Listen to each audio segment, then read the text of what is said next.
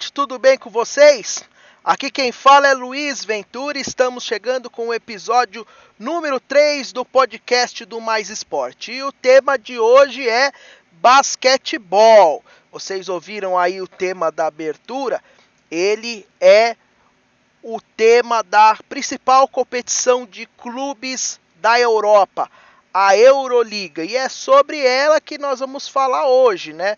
Contar um pouco da história, das origens e da edição atual que está para começar. Mas antes, por que, que nós vamos falar dela? Porque essa semana né, tem início a 21 primeira edição da competição da era moderna da Euroliga e o Mais Esporte mais uma vez vai estar acompanhando, né? A gente já em outras temporadas, em outros anos acompanhou o torneio, né, mostrando alguns jogos, mostrando né, algumas partidas, né, o Final Four também. Esse ano a gente vai acompanhar um pouco dessa competição de basquete que é muito bacana a Euroleague.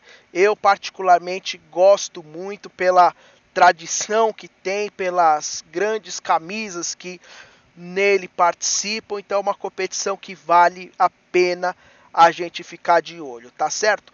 Então vamos começar falando um pouco da história, da origem, como começou a Euroliga. Na verdade, né, ela começou como Copa dos Campeões Europeus, lá em 1958. Assim como é no futebol, né?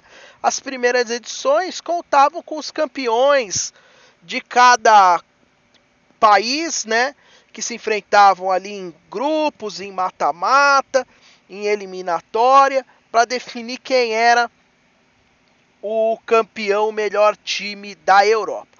E Assim foram os primeiros anos, as primeiras décadas da competição. Até que lá no começo dos anos 90 houve uma grande mudança no mundo esportivo, né?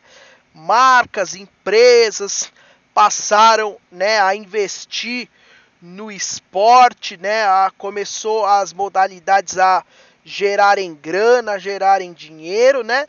E o fato de a competição ter apenas clubes campeões dos seus países passou a ser algo que limitador, né? Porque os patrocinadores queriam ver mais grandes equipes jogando, mais duelos entre grandes clubes e a partir de 91, 92, né?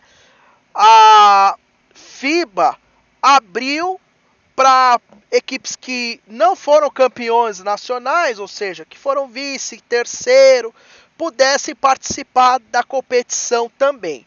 E aí, em 1996, ela mudou o nome de Copa dos Campeões Europeus para Euroliga. E quem organizava essa competição era a Federação Internacional de Basquete da Europa, né, que é a FIBA Europa, que é um braço da Federação Internacional. No basquete, para quem não sabe, diferente do vôlei, do futebol e de outras modalidades que tem as confederações, Confederação Europeia, Confederação das Américas, Confederação da África, no basquete não. A FIBA tem uma espécie de subsecretarias, né? Então é a FIBA que manda no basquete no mundo e aí para organizar na Europa FIBA Europa, aqui na América FIBA América e assim por diante.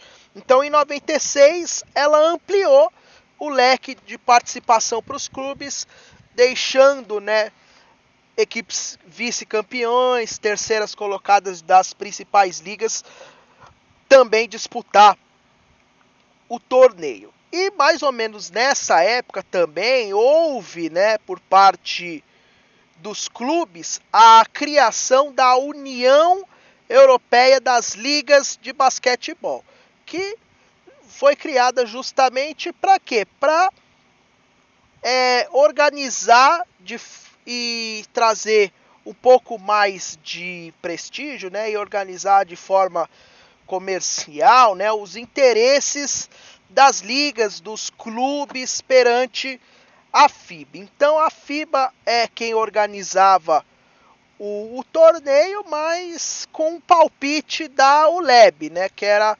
a União Europeia das Ligas de Basquetebol. Porém, né, isso vai dar um problema na história, que é o que a gente vê a seguir. Em 96, né, o nome Euroliga passou a ser utilizado para substituir a Copa dos Campeões da Europa. Só que em 2000 a ULEB foi e registrou esse nome como ela sendo a proprietária. A FIBA acabou dando essa mancada, criou o um nome para a competição e esqueceu de registrar ela. Então a ULEB foi lá, pegou, registrou o nome para ela e falou o seguinte, ó, eu vou organizar a partir de agora a Euroliga, porque eu tenho o nome como meu. Então, acabou criando essa cisão, porque alguns times ficaram ao lado da ULEB, porque a ULEB prometeu, né, questões financeiras, maior apelo financeiro, comercial, enquanto outros times preferiram ficar com a FIBA, porque a FIBA era a que organiza o basquete, então alguns clubes temiam se ficassem contra, de serem punidos, de não poder participar de competições e tudo mais. Então, alguns times como o Olympiacos, o Bolonha, o Real Madrid e o Barcelona foram para o lado da ULEB. E outros times como o Panathinaikos, o Maccabi de Tel Aviv, o CSKA Moscou e o Istambul ficaram com a FIBA, né? Essa divergência então ocorrendo aí por questões comerciais e de organização. Só que isso durou apenas um ano, porque os patrocinadores, né, o pessoal que de fora olhava e que investir, eles não gostaram, porque tiveram naquele ano de 2000, 2001 duas competições. Então, o cara ficou na dúvida, pô, eu quero investir numa competição de basquete que participam todos os grandes times. Eu não quero é, investir em metade, uma competição que tem só metade dos times importantes, a outra metade joga outra competição, ou se não, se eu quiser investir em todos, eu tenho que investir em dois, gastar o dinheiro duas vezes, então eu não quero. E aí, em 2001, o Leb e FIBA sentaram na mesa e, e fecharam o um acordo. Ó, vamos fazer o seguinte, FIBA, eu, eu, o Leb passo a partir de hoje a organizar todas as competições de clube, a Euroliga, as Copas menores e você vai tomar conta dos torneios de seleções, né? A, a Copa, a Eurocopa, né, de basquete, Eurobasket, os torneios de categorias de base. Vamos fazer assim? Beleza, vamos.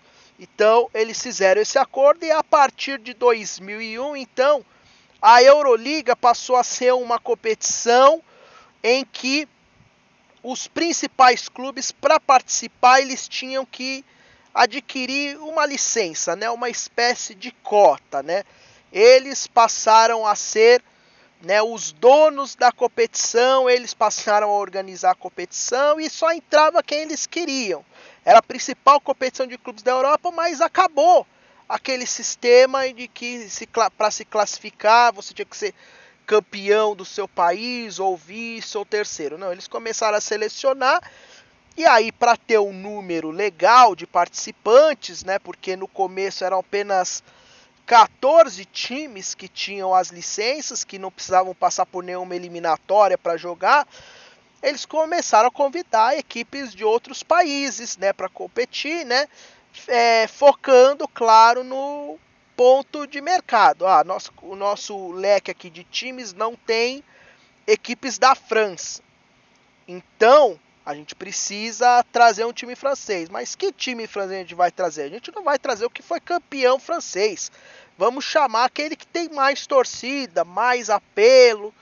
E assim começou então a, a se formar as edições da Euroliga a partir de 2001, né, com equipes filiadas, né, as equipes com licença, né, que eram Panathinaikos, Olympiacos, CSKA, Fenerbahçe, Barcelona, Real Madrid, Milão, entre outros, e por aí vai. Tanto que ne, é nesse momento da história que a gente começa a ver equipes de tradição no basquete europeu é, desaparecendo das competições europeias, né?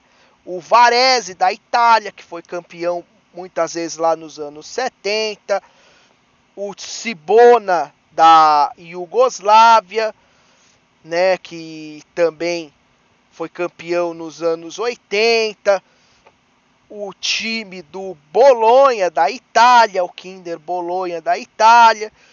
Então essas equipes começam a perder espaço para aqueles que têm mais dinheiro e que começam a comandar o negócio. Olympiacos, Real, Panathinaikos, Barcelona, Maccabi, CSKA, o Fenerbahçe e assim por diante a partir de 2001. Em 2008, né, a ULEB é substituída pela Euroleague Commercial Assets, ou seja, os clubes criam uma própria empresa para gerenciar toda a competição, né? E restringe ainda mais né, o número de clubes que fazem parte da liga, caindo para 13. E aí também vai reduzindo né, a, a fórmula de disputa, porque no começo eles faziam uma competição com 32 times, depois criaram uma preliminar, depois reduziram para 24, e aí a, a, a, os, o número de clubes vai caindo. Só que aí, em 2016, 2017, acontece um movimento na FIBA para retomar os seus torneios de clubes, né? E ela acaba criando a Liga dos Campeões da Europa, né, a Basketball Champions League, que depois é criada anos depois na África, na Ásia e aqui nas Américas também.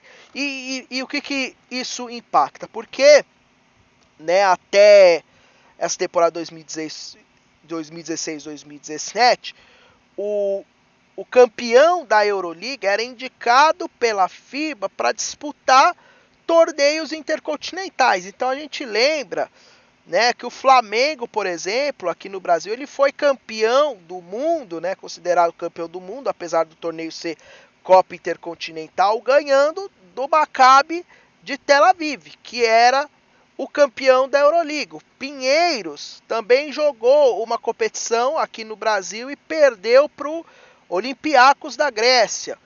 O Bauru também jogou um, uma competição contra o Real Madrid da Espanha, né, os jogos no Ibirapuera, não conseguiu ser campeão. Né, o Real Madrid foi campeão. Então é, tinha esse duelo, era importante né, para essas equipes. Só que aí, com essa cisão, a FIBA falou: vocês não querem passar o comando da Euroliga de volta para mim?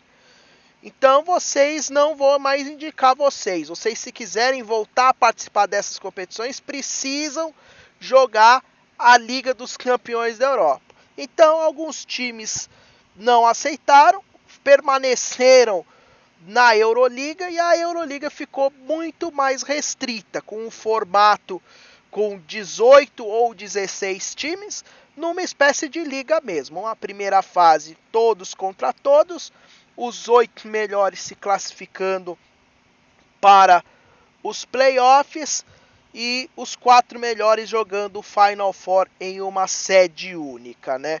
Então hoje a Euroliga, né, na temporada 2020-2021 vai ter a participação de 18 times. 11 que tem a licença, né, da competição da Euroliga, que são os clubes que fazem parte, né, que organizam a Euroliga, Barcelona, Basconia, Real Madrid da Espanha, Olympiacos e Panathinaikos da Grécia, Maccabi Tel Aviv de Israel, Anadolu Istambul e Fenerbahçe da Turquia, Olímpia Milão da Itália, Zalgiris da Lituânia e o CSKA Moscou da Rússia. E para completar, eles convidam alguns clubes, né? E aí cabe ao clube aceitar ou não. Ou ele aceita e joga a, pela FIBA ou pode jogar pela Euroliga. Então, os convidados dessa temporada, Alba Berlim e Bayern de Munique da Alemanha, o Kimki e o Zenit da Rússia, o Valência da Espanha, o Asvel da França e o Estrela Vermelha da, da Sérvia, né? Antiga Yugoslávia, a Sérvia são as equipes que fazem parte da Euroliga. Então hoje é esse o formato do torneio. As equipes na primeira fase jogam em turno e retorno, um total de 34 jogos. Os oito primeiros vão para os playoffs. Aí, primeiro com o oitavo, segundo contra o sétimo, terceiro contra o sexto e o quarto contra o quinto. Os vencedores desse playoff melhor de cinco avançam para o Final Four. E aí os quatro em uma sede única jogam a decisão, a semifinal e a final do torneio. É assim então que funciona a Euroliga. Na história, né, o maior campeão do torneio, aí, a, apesar da cisão que houve, né, todos a consideram desde 58, né, desde o primeiro título da antiga Copa dos Campeões da Europa até a temporada atual, né? O, como campeões. Então eles somam todos os títulos, é unificado. Então o maior campeão é o Real Madrid da Espanha, né? Com 10 títulos, ganhou a primeira taça em 64 e a última em 2018. Ainda ele tem oito vice-campeonatos. O segundo colocado nessa, nesse ranking é o CSKA Moscou com oito títulos. Ele ganhou a edição de 2019, que foi a última que foi jogada por completa, porque a temporada passada acabou cancelada ainda na fase regular por conta né, do, da pandemia do coronavírus. E aí, entre os campeões, nós temos o Maccabi Tel Aviv com seis, junto com o Panathinaikos, na quinta posição, o Varese. O Varese que ganhou seus cinco títulos ainda na época que não era Euroliga. Agora, se a gente contar desde quando o torneio passou a se chamar Euroliga, né, em 91, 92, aí o, o grande campeão, o time com o maior número de taças, passa a ser o Panathinaikos, né, que ganhou cinco vezes, 96, 2000, seis vezes, né, 96, 2000, 2002, 2007, 2009 e 2011 a competição. Então, essa é um pouquinho da história da Euroliga. Para essa temporada, né, que começa neste meio de semana, o primeiro jogo de destaque, o primeiro jogo vai ser Barcelona contra o CSKA Moscou, né? Um jogo que vai acontecer na cidade de Barcelona, né? O, os destaques para essa temporada, né, que vale a pena a gente ficar de olho é o time do Istambul, né, o Anadolu Efes, que era o líder da Euroliga na temporada passada, né, com 24 vitórias e 4 derrotas em 28 jogos, liderava o torneio, né? É um time que a gente sempre que, que surpreendeu, né? O Real Madrid e o Barcelona é sempre bom a gente ficar de olho, né? e também os times do CSKA Moscou, o Maccabi de Tel Aviv e os gregos do Panathinaikos e do Olympiacos, né? São os principais clubes da da Euroliga que a gente precisa sempre estar tá aí observando. Em relação a jogadores, né? Jogadores cada vez mais, né, jogadores americanos naturalizados têm feito parte dos rosters das equipes, né? Alguns jogadores também de nível de seleções, né, europeias participando aí do torneio, né? Mas a gente sempre, claro, tenta depois, né, puxar um pouco a sardinha pro, pro lado dos jogadores mais conhecidos, né, os jogadores mais importantes. E aí, no caso, né, a gente sempre destaca, né, os jogadores do Real Madrid e do Barcelona, né? No caso do Real Madrid, destaque para o Nicolas Laprovítola, que jogou aqui no Brasil, né? No time do Flamengo, foi campeão, é um cara muito conhecido. Hum, o argentino também, o Gabriel Deck, né? Que foi campeão com o San Lorenzo aqui na América do Sul, da Liga das Américas. É um outro cara para a gente ficar de olho. Os espanhóis conhecidos, né? O Rudy Fernandes, o Sérgio Liu, o Felipe Reis.